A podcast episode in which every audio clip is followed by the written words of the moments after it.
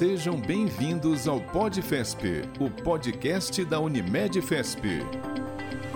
Olá, sejam bem-vindas e bem-vindos ao nosso PodFesp, um podcast realizado pela Federação das Unimedes do Estado de São Paulo, a Unimed Fesp, e que reúne especialistas para tratar de temas técnicos e educativos relevantes para o sistema Unimed, estadual e nacional. E essa maneira inovadora da FES promover o fortalecimento do cooperativismo médico, que é um dos seus principais propósitos. Olá, eu sou o Gabriel Pesce e estarei com vocês nesse episódio, nesse Podfesp, juntamente com a Luciana, e que vai agora nos passar informações sobre o tema e também vai falar um pouco sobre o nosso convidado. É com você, Lu. Obrigada, Pesce. Sejam todos muito bem-vindos. Nesse episódio, nós vamos navegar um pouco sobre o mercado das operadoras de plano de saúde, antenando as nossas atenções sobre fusões, aquisições, novos players, sobretudo referente também às startups de saúde, as health techs, operadoras digitais. Então, assim, vamos tratar aí nesse episódio um pouquinho sobre operadoras de saúde e o seu mercado. Hoje nós temos um convidado para lá de especial, que é o Wellington Rangel. O Wellington é contador, apaixonado por números. Ainda bem, né? Contador. É instrutor e consultor credenciado em várias unidades estaduais do sistema OCB Siscop e na Fundação Unimed. Possui uma sólida vivência em cooperativas de saúde, atuando no ramo aí da saúde suplementar desde 2003 e como cliente também do sistema Unimed há 34 anos. Então hoje ele além de cliente, ele ajuda aí no desenvolvimento das nossas Unimeds. Atualmente o Wellington é sócio e gestor da WRR Desenvolvimento Gerencial, Instrutoria e Consultoria. Wellington, muito obrigada pela sua presença, obrigada de ter aceitado o nosso convite. Oi, Luciana. É um prazer estar com vocês. Eu que agradeço o convite da FESP, né, para participar desse PodFesp junto com você e o Gabriel Pérez. É uma honra estar aqui com vocês nesse momento.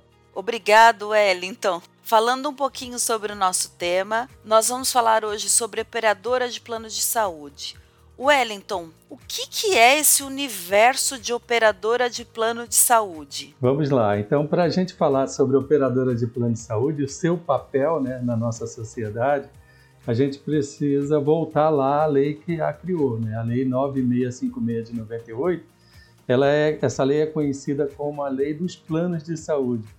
Ela define as operadoras de plano de saúde como instituições que operam né, ou seja, administram, comercializam ou disponibilizam planos de assistência dentro da saúde suplementar. Então, as operadoras de plano de saúde, elas são pessoas jurídicas constituídas, né, sobre a modalidade de sociedade civil ou comercial, cooperativa ou entidade de autogestão que opere produto, serviço ou contrato relacionado a um plano, plano privado de assistência à saúde. É bom falar também que elas são responsáveis pela saúde suplementar do país, ou seja, elas, elas suplementam a saúde pública, né? o SUS. Então, elas são necessárias justamente para que não haja esse sufoco, diria assim, dentro da saúde pública. A saúde pública que a gente já sabe que é esgotada, sem a saúde suplementar, a gente teria um cenário ainda muito pior. Só para falar de números, nós temos hoje uma população de 49,8 milhões de pessoas dentro da saúde suplementar, só no plano, só dentro do segmento de médico hospitalar. Se a gente for falar da, do segmento de planos odontológicos, nós temos aí 28 milhões, mas sabendo que parte dessa população né, está contida no primeiro, né, na saúde médica hospitalar. Eu, por exemplo, estou nas duas, diria assim, nos dois segmentos, tanto na médica hospitalar como na odontológica. Então, a, elas são responsáveis pela saúde suplementar do país, ou seja, elas cuidam de planos de saúde contratados por pessoas interessadas que são chamadas de beneficiários, cujo serviço deve ser prestado pela operadora, né, como forma de suplementar, como eu falei, o Sistema Único de Saúde. essa informação do Wellington né, já começa a esclarecer um pouquinho da necessidade que a gente tem das operadoras na saúde suplementar. Wellington, obrigado inicialmente já. Viu? Ok, eu que agradeço, PS. E trazer essa reflexão, né, PS e Wellington. Enquanto o Wellington estava falando, eu estava aqui fazendo o exercício. São 49,8 milhões aí de beneficiários. 50 milhões. 50 milhões, é. 50 Isso, milhões vamos aí. arredondar. Aí, assim, se não existissem as operadoras, onde eles estariam? No SUS, né? Então, assim, a gente já sabe que tem uma superlotação ali no SUS, a gente já sabe que tem uma questão ali de, de, de acesso, né? Principalmente ali do paciente a ter acesso à, questão do atendimento, no SUS principalmente. E se não existissem as operadoras de saúde, seriam mais 50 milhões de pessoas aí nesse universo. É uma, uma reflexão muito grande, né, Wellington? Isso, Lu, e a gente está falando de um, praticamente um quarto da população brasileira. Exatamente. Né? Nós estamos falando aí de 23, pouco mais de 23% da população. É, isso é mundo aí, né? É punk, como diriam alguns, né? Pois é. Wellington. O Wellington, e pensando aí nesse universo de quase 50 milhões de pessoas, né? A gente sabe que existem aí, você esclareceu muito bem essa questão da operadora do, de plano de saúde, a regulamentação aí. Mas quais são as modalidades, né? Esses nichos de mercado, de, se é que podemos dizer assim, de atuação dessas operadoras? Onde que elas atuam? Quais são essas modalidades? A gente pode dividi-lo a modalidade basicamente seis. É, a gente abre um pouquinho mais quando a gente vai dividir aí entre medicina, né, a, medic a médica hospitalar e a odontológica. Mas quais são essas? Né? A gente tem a autogestão, que é uma entidade que opera serviço de assistência à saúde ou empresa né, que se responsabiliza pelo plano, pelo plano privado de assistência à saúde destinado aí exclusivamente à cobertura aos seus empregados, ao empregado da, desta empresa ou categoria tipo assim aposentados. A gente tem aí nessa modalidade a CACI como a maior operadora, né, que é a Caixa de Assistência do Banco do Brasil. É a maior operadora que a gente tem no país dessa modalidade, com mais de 650 mil vidas nela. A gente também tem. Muita gente. É muita gente, né? Muita gente. E é um bom exemplo né, da autogestão. E a gente também tem um uma outra modalidade chamada administradora de benefícios. Essa administradora de benefícios ela entra muito naqueles serviços, naqueles contratos, né, na modalidade de contratação do plano de, de coletivo por adesão. Então elas entram nesse nicho de mercado e essas administradoras ela tem uma característica, uma característica bem diferente, viu, PSLU? Elas não podem ter rede, elas têm que prestar o serviço delas né, a, aos beneficiários através de uma outra, de uma operadora, de fato. Então elas não podem, não, não podem possuir rede própria credenciada ou referenciada de serviços médicos hospitalares ou odontológicos. Então, para oferecer aos seus beneficiários, né? E ela também se caracteriza por ser uma operadora voltada exclusivamente ao coletivo, né? E ao coletivo por adesão, basicamente. Então, só trata com pessoa jurídica, tá certo? Um nicho de mercado bem diferente, né? Sim, entendi. Então, Wellington, assim, a gente trazendo aí, é, você esclareceu muitas questões, né? Porque as pessoas, os beneficiários, eles podem escolher um plano pessoa física de uma operadora, eles podem escolher, né, aí sendo beneficiário aí de alguma empresa que tem, e aí esse, essa contratação é como pessoa jurídica, ele é um funcionário de uma empresa que tem um contrato ali, né, com a operadora, mas também é muito interessante essa questão da adesão, né, porque a questão do beneficiário ser de uma entidade de classe aí. Muito esclarecedor, viu, Wellington? Muito bacana. E aí tendo todo esse esse universo também de tipos de plano, de tipos aí de, de modalidade de contratação, a gente entra num negócio bem complexo aqui que é o reajuste. E a gente escuta muito falar assim, né? Eu, pelo menos no meu dia a dia, ouço as pessoas falarem: ah, porque é, Fulano teve um reajuste, o meu foi diferente. É, na minha empresa estão falando que teve reajuste maior, reajuste menor.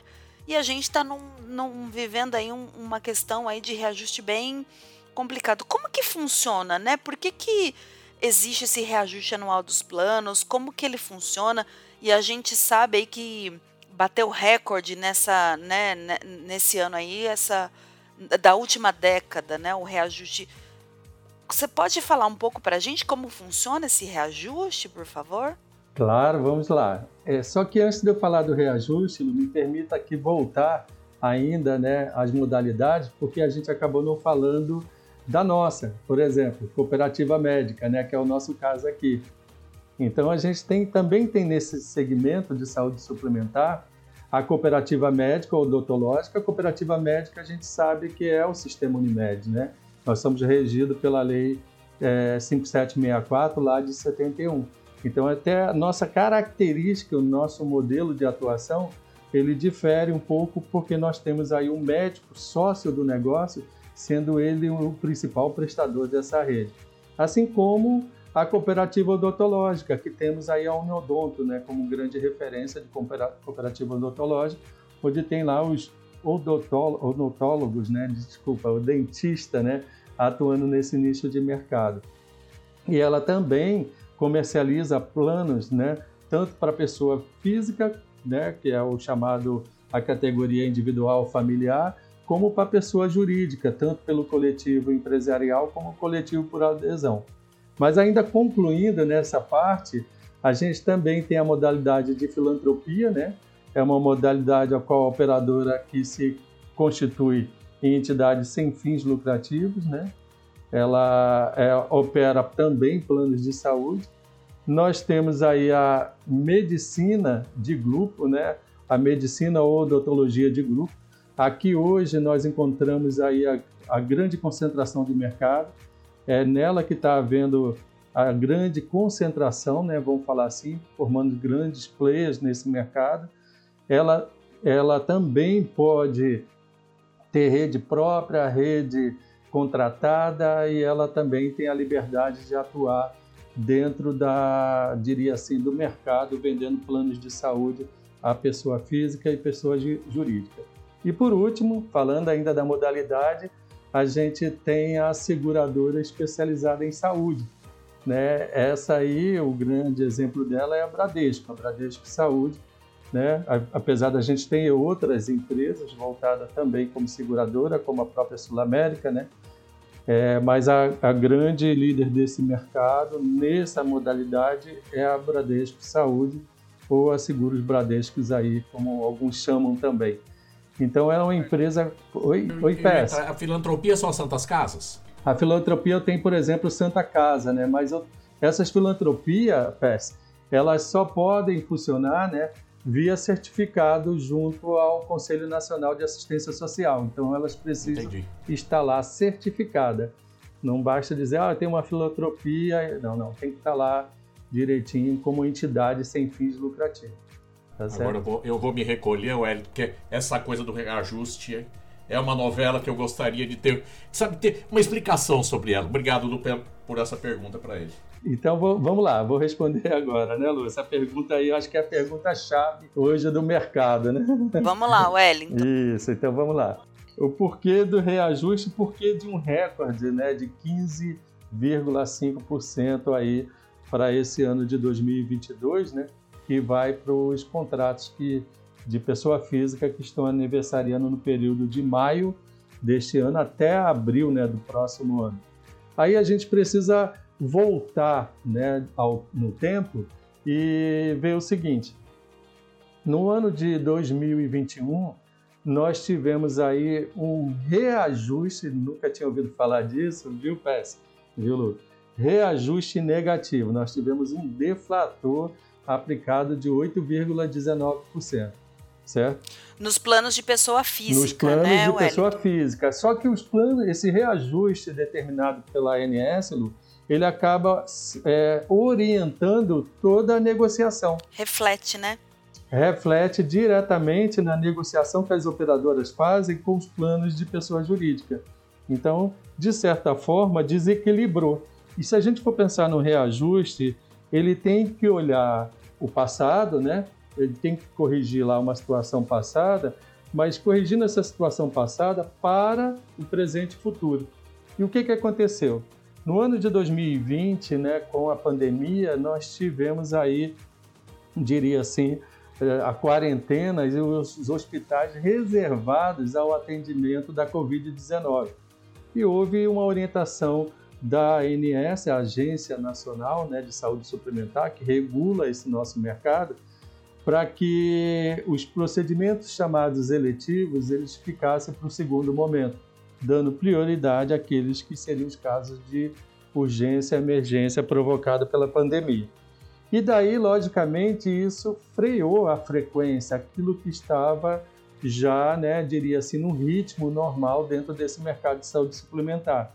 Então, nós tivemos em volume, diria assim, de, de, de realizações de procedimentos na saúde suplementar, nós tivemos uma queda na ordem de 17%, somando tudo, internações, consultas, exames, entre 2019 e 2020. Nós tivemos essa queda aí de 17%. Essa frequência ela é um dos fatores, diria assim, para o cálculo de reajuste. Ela determina a chamada variação do custo médico hospitalar, o famoso VCMH. Né? Então, deu um VCMH muito baixo, ele deu na ordem de 1,7, aí mais ou menos quase 2% de variação. E isso a ANS entendeu que com isto as mensalidades teriam que ter seu valor reduzido. Pessoa física, mas como a Lu comentou também aqui, orienta toda a negociação para o plano de pessoa jurídica. Né? E só que houve a segunda onda da pandemia, ela nos trouxe aí uma utilização com uma frequência muito maior e essa utilização com uma frequência maior também com um custo maior porque durante a pandemia nós tivemos aumento dos insumos. O custo da assistência ele aumentou, aumentou muito, né? Nos hospitais, o custo de exame, tudo. Então, as, o cuidado à saúde, a assistência à saúde, ela ficou mais cara. E nós tivemos um aumento de frequência, um custo maior, e tivemos ainda que tratar aquela chamada cauda, aquilo que ficou represado do ano de 2020. Então, o ano de 2021, ele não só, diria assim, é, foi um ano para atender aquilo que ficou represado durante a quarentena, a pandemia, né, a primeira onda, mas também ele veio esse atendimento muito mais caro, com muito mais exames e tratando já de algumas sequelas da própria Covid. E não tem mágica nessa conta, né? Onde você tem uma utilização maior, diria assim, um custo maior, o preço a ser pago, corrigindo aí o presente e o futuro, ele vai ser maior também. Então, mesmo e mesmo com esse reajuste, né, assim, Luciana, mesmo com esse reajuste é, de 15,5%, ele não corrige o desequilíbrio causado aí pela essa onda histórica de aumento de frequência e custo. Então, nós estamos enfrentando nesse ano de 2021, né, o ano de 2022 com o primeiro e segundo trimestre já fechado das operadoras, né, nós estamos enfrentando uma grave crise com desequilíbrio econômico, ou seja, afetando a saúde financeira das operadoras. Então esse reajuste ele não vem a corrigir tudo e ele, ele de certa forma ele compensa um pouco daquele reajuste negativo, daquele deflator de 8,19. Se a gente for fazer uma conta, uma matemática, subtraindo um do outro, nós ficamos com um saldo para o ano, na verdade, de 7%. Né? Não é isso, Pérez? Acho que podemos fazer essa conta, né? Então eu não sei se você também tem o que eu tenho ouvido, é que a operação das operadoras, tá? a operação do dia a dia, está sendo negativa nesse momento, porque tem muita a sinistralidade está muito alta. É, é, foi bom você tocar nesse ponto, Pes, porque a sinistralidade é, ele é o principal indicador, o principal índice de equilíbrio na relação preço e custo, ou na relação custo da utilização do plano de saúde sobre o prêmio pago. E essa, essa relação, a gente vinha até 2019 numa relação aí de nas medicinas de grupo em torno de 78 e nas cooperativas aí em torno de 82. Para se ter uma ideia, o ano de 2021 nós fechamos com 86%. Isso quer dizer que para cada 100 reais de mensalidade que o beneficiário paga, 86 reais está sendo gasto com assistência né, à saúde é pela utilização do seu plano. Então, o que está sobrando para pagar a conta de uma operação, vamos falar assim, os gastos. O administrativo, né? O administrativo, o financeiro, o comercial. O que está sobrando não é suficiente para pagar essa conta. E aí fecha, como o PS falou, a conta está no vermelho. Grandes operadoras realmente aí no mercado estão fechando no vermelho com sinistralidade recorde já em 2022, superando a 90%. Eu tenho casos que eu conheço, que eu atuo, onde nós temos aí operadoras que tiveram durante os seis, sete primeiros meses do ano, de 2022, sinistralidade acima de 100%. Ou seja, o valor pago não foi suficiente sequer para su suprir o custo da assistência do seu plano. Complicado. Preocupante, Wellington. Então a, a, gente acaba estranhando, mas por que 15,5%, né? É, como eu falei, se você fizer uma conta de dois anos, você não tem 15,5% de fato, né? Você tem aí um deflator no ano passado de 8,19% e tem um aumento exponencial dos, dos custos que está desequilibrando todo o sistema. E mais uma vez, aquilo que foi colocado, né? Ele sistema, ele é uma segurança para todo o sistema de saúde, né? O sistema de saúde pública, inclusive porque se esse sistema, diria assim, ele tem algum tipo de dificuldade, ele não consegue prestar assistência, sobra para o SUS, né? Então, quer dizer, o beneficiário vai procurar o SUS, como é que ele vai, o que, é que ele vai encontrar? Mais 50, 50 milhões. milhões de pessoas, né, Peça? Indo ao SUS. Então, é. a gente precisa manter esse segmento de negócio, né?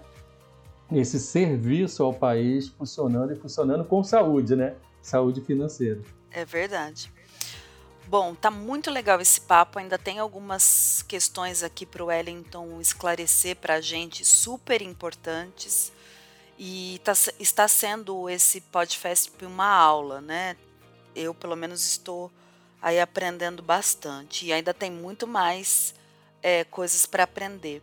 É, de, se você quiser também se aprofundar ainda mais nesse conteúdo de operadoras de saúde, nós temos uma trilha de desenvolvimento aí com diversos cursos ofertados pela Unimed FESP para os nossos cooperados, para os nossos colaboradores do Sistema Unimed Paulista, através do desenvolvimento humano institucional em parceria aí com o SESCOP. Então, se você quiser saber mais, é, se você quiser entender mais sobre operadoras de saúde, o Wellington é um dos nossos consultores, dos nossos professores nesse assunto, entre em contato com a gente através do e-mail cursos@unimedfesp.coop.br. No nosso site também da Unimed Fesp tem diversas informações sobre a nossa trilha educacional de operadoras de plano de saúde, tá? Então fica aí o convite para os nossos ouvintes. E PS, está sendo uma aula esse PodFesp, né? Por mim já podia dar por encerrado, mas lógico que nós, nós temos que provocar o Wellington mais um pouquinho, precisamos aproveitar para tirar, já estamos com canícula no pescoço dele mesmo, então vamos tirar um pouco mais de informação do Wellington. O Wellington, tem, agora tem também as operadoras não convencionais, ou startups de saúde, as health techs aí que estão operando. Além do mais, você tem a questão de como é que essas, essas as operadoras que estão consolidadas podem se fortalecer frente a esses novos entrantes, né? Como é que, como é que fica essa, essa conta na tua cabeça? Você que é um apaixonado por número. Essas as operadoras não convencionais, sei lá, diferentes, e essas que estão aí consolidadas no mercado que precisam se manter. Como é que você vê isso, Wellington? Muito legal tua pergunta. Você veio com duas em uma, não é isso? Isso mesmo. É o pacote. é o pacote. Você já trouxe o um pacote. É legal. E a gente falar da Health Tech, né? É, acho que é muito bacana porque além da gente às vezes estar tá tratando da, diria assim, de uma operadora digital e a gente tem vários exemplos, né? Já hoje de, de operadora digital. Aqui em São Paulo mesmo a gente tem a Alice, né? Ela é uma operadora digital também tem Teresina, uma operadora digital que ela já existe há três anos, inclusive ela é de um ex-cooperado da, da Unimed Teresina, é um empreendedor que passou para uma outra operadora, né, que é a, a Humana e a, e a Medplan. Ele hoje tem a, uma operadora com base digital. Mas a HealthTech, né, ela, essa operadora ou digital ou a startup, vou colocar assim, na área de saúde, ela não serve só como operadora. Essas empresas, né, elas ajudam todo o sistema de saúde com inteligência, diria dessa forma. Nós temos hoje startups da área de saúde voltadas, por exemplo, à medicina preventiva, vocacionadas, né, estruturadas e atuando na medicina preventiva, preventiva a partir da base do estudo do perfil de uma carteira.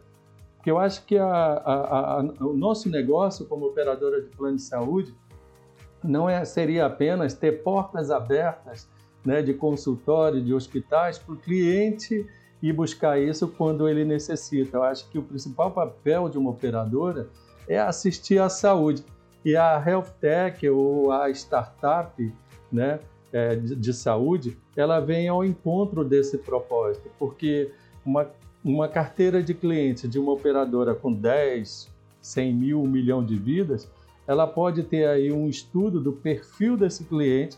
Da... Feito pela HealthTech. Feito pela HealthTech, perfeitamente, Pess. E daí, esse estudo, ele apresentar para a operadora caminhos que ela pode, diria assim, estabelecer de serviços que vão atender o perfil da sua carteira, a necessidade de cuidar de forma preventiva até da saúde da, dos seus beneficiários, porque eu acho que o papel nosso de operadora não é cuidar da doença, né?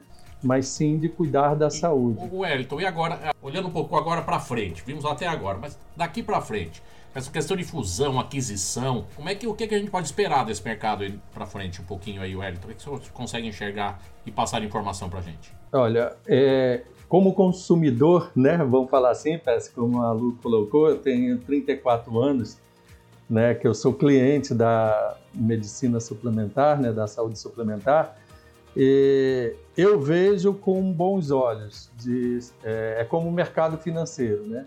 Ou seja, você tem que ter, quem tem competência é que se estabelece de fato. Então, vai ter que ter escala, né? Vai ter que ter ganho de escala. Ou seja, é, nós precisamos enxergar que para o consumidor é, a eficiência do sistema ela entrega melhor serviço com menor custo. É isso que nós precisamos enxergar. Então, quer dizer, enquanto gestor de operadora, administrador de operadora, a gente precisa enxergar dessa forma também. Então não adianta ir contra a natureza das coisas, a evolução, a inovação. É, o que nós precisamos realmente é usar da inovação, da criatividade, da competência instalada e aprimorar o nosso negócio. Nós precisamos reinventar, diria assim, o nosso modelo de fazer negócio, de prestar esse serviço. Da forma que está, não há como sobreviver. Né? A competência nossa já estabelecida, todo o nosso know-how. Vamos falar do sistema Unimed, nós temos mais de cinco décadas né, de experiência nesse negócio, somos líderes do mercado, mas nós atuamos não de forma como sistemas, atuamos ainda de forma meio isolada.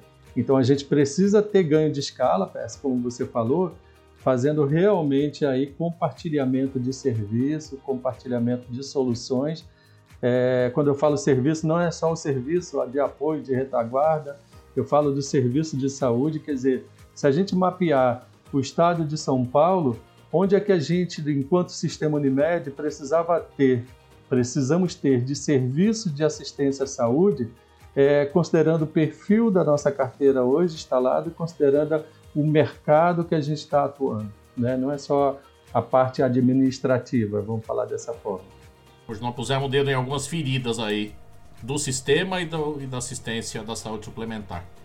Então, você passou informações para mim são relevantes, importantíssimas e que tem a ver com, com, com a sustentabilidade futura da saúde suplementar. Eu fico muito feliz de poder ter ouvido tudo isso hoje aqui e ter participado desse processo. Muito obrigado, Wellington. E Lu, com você para os nossos agradecimentos finais e, e o encerramento dos nossos trabalhos, orientações finais aí. Obrigado, Wellington, mais uma vez, um abraço. É, eu que agradeço e realmente eu fico muito feliz de ter participado hoje do Podfest.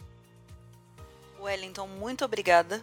Uma verdadeira aula aí pra gente e realmente assim momentos de reflexão e entendendo aí esse mercado de operadoras de saúde que é o, o, o, o que o nosso sistema também é. Agradeço muito aí tua participação, muito obrigada mesmo, viu? E aí para os nossos ouvintes, é, obrigada por ficar conosco até esse momento. Foi uma verdadeira aula aí de operadoras de saúde que o Wellington Rangel conduziu aqui com a gente. O nosso PodFesp ele está disponível nas principais plataformas de streaming. Também está disponível aí no site da Unimed Fesp, no www.unimedfesp.coop.br. Curta, compartilhe, compartilhe com seus amigos, compartilhe aí nas redes sociais se tiver alguma dúvida, alguma questão, entre em contato com, conosco do Desenvolvimento Humano e Institucional da Unimed FESP e nos encontramos no nosso próximo episódio. Até mais, pessoal. Tchau! Conteúdo de qualidade você encontra aqui no Pod FESP, o podcast da Unimed FESP. Compartilhe.